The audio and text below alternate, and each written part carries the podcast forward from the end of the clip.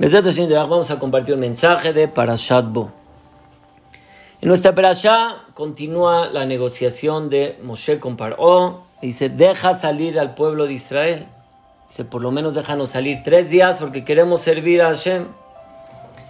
Y esta negociación pasa por diferentes etapas. Primero, la Parashá pasada se opone rotundamente y dice Paró, Mi Hashem Asher Lo Eshalach. ¿Quién es Dios? Para que lo escuche. No los voy a mandar.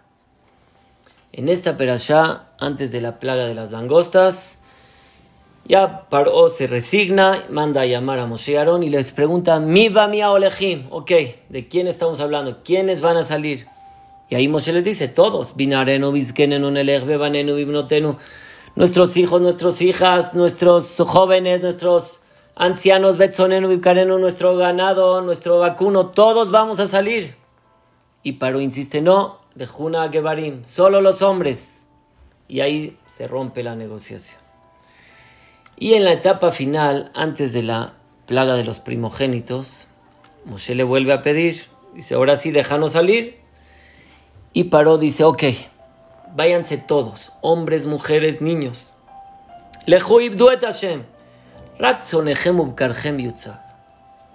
Por lo menos déjame el vacuno, déjame unas ovejas, las vacas, esas déjamelas.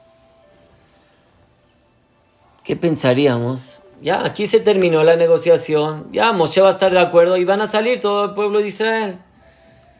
Pero Moshe no solamente que no está de acuerdo, sino todavía tiene una petición y dice, Gamatati tembeyadenu vegamiknenu y Lo parsa. Aquí no se va a quedar nada de lo nuestro nos vamos a llevar todo y no nada más eso, sino tú también nos vas a dar animales porque no sabemos cuántos necesitamos ahí en el desierto.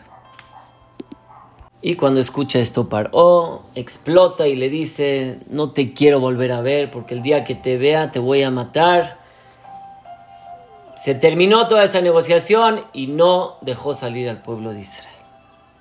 Y ahora hay que entender.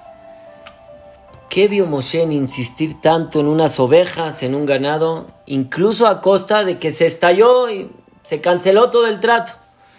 Es tan importante para Moshe retrasar toda la Geulá, que sigan esclavizados en, solo por unas pocas vacas o unas ovejas. ¿Cómo podemos entender esto?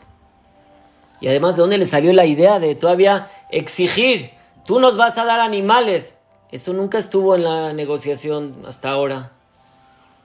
Y también no entiendo en Paró, ¿por qué tanto Paró quiere retener unas ovejas, unas vacas? Si Paró ya estás dejando salir al pueblo de Israel con hombres, mujeres, ancianos y niños, entonces, ¿qué más te da si retienes vacas o no las retienes? ¿Cuál, cuál es todo aquí el lineal?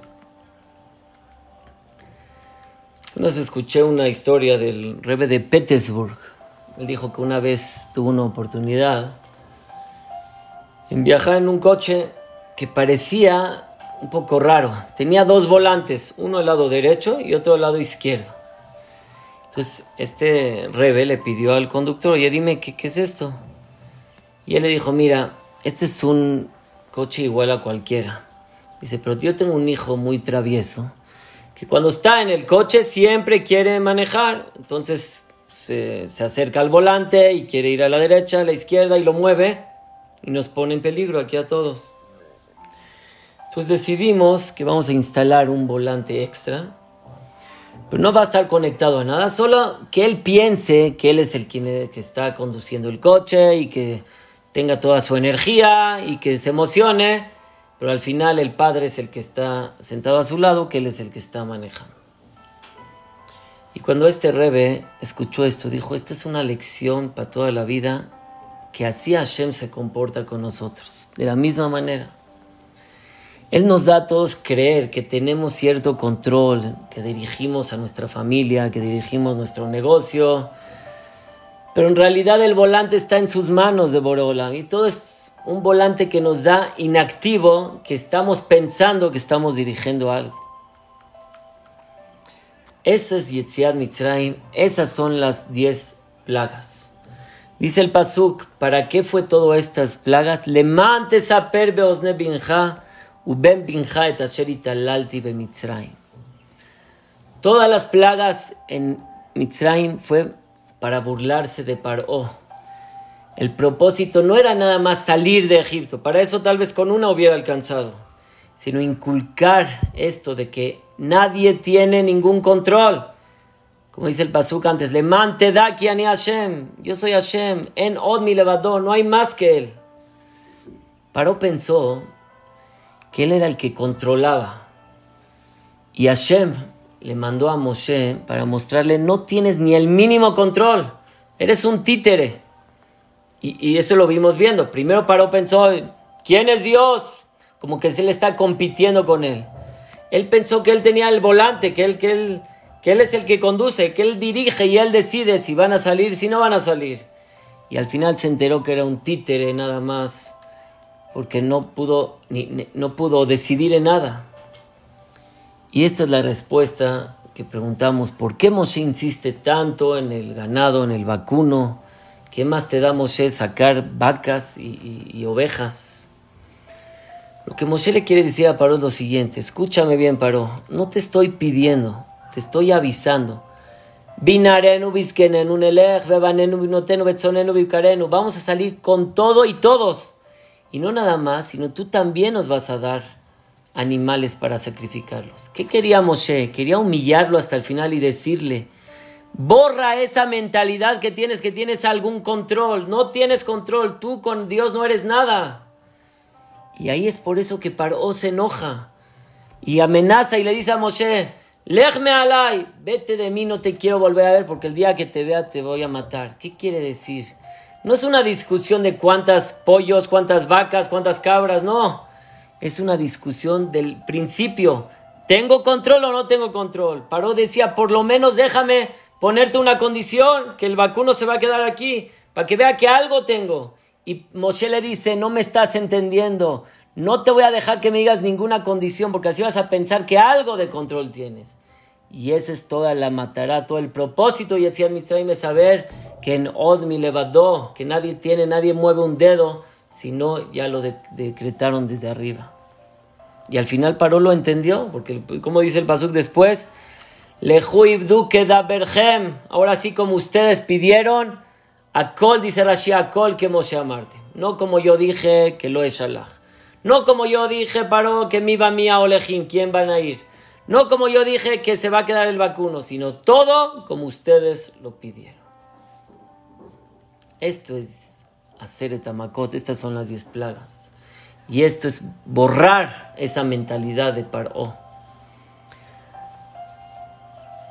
Hay una enseñanza moral en todo eso para nosotros mismos. Hay veces tenemos ese Paró adentro de nosotros que nos muestra como si estuviéramos controlando algo, como pensamos que él nos va a hacer daño o que el otro nos va a beneficiar. Y hay que aprender que no tenemos ningún control sobre nada y nadie tiene control sobre nosotros. Cuando hay veces decimos, ¿por qué se lo dijiste? O, ¿por qué no fui allá? Hubiera obtenido esto. Y nos empezamos a retractar y a arrepentir y a preocupar. Todas esas declaraciones muestran falta de emuná y, se está asomando nuestro paro que tenemos ahí adentro.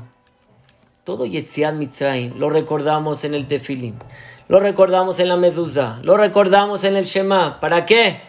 Es para interiorizar esto que en Od mi no tienes control en lo absoluto. Cuando aprendamos a soltar el control, ahí vamos a ser más felices, vamos a evitar sufrimientos, no nos vamos a frustrar, porque una persona se frustra cuando dice, se me está saliendo de control esto, pero si sabes que no tienes el control, entonces no, no te vas a preocupar. A veces uno dice, si no me dan el aumento, no voy a poder hacer esto. Entonces, piensas que ese aumento de sueldo te va a hacer feliz. Entonces, otra vez piensas que algo controla. O lo aleno, lo alejem, alguien que tiene un informe médico. Si ya hiciste todo lo que te corresponde, ya déjaselo Boreolam. Boreolam se va a ocupar de todo.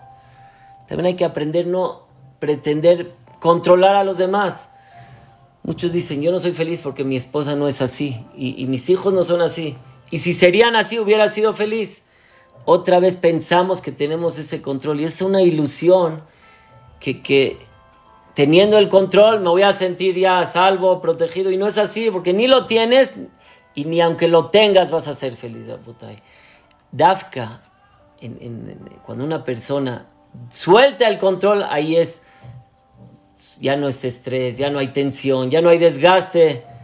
Si pensaríamos cuánto tiempo invertimos en esa atención de qué va a pasar, esa consecuencia, cómo fue, se entregó el, el pedido no se entregó, y nos preocupamos y nos desgastamos, nos podríamos ahorrar todo sabiendo que en Odmi Levadó, que no existe nadie más que Boreolam. Claro que hay que hacerse responsable por lo que nos corresponde hacer, eso es obvio, pero las consecuencias, las preocupaciones, suéltaselas a Boreolam. Como dice el Pasuk en Teilim, Hashlech al Hashem yehavcha. Hashlech el Hashem yehavcha.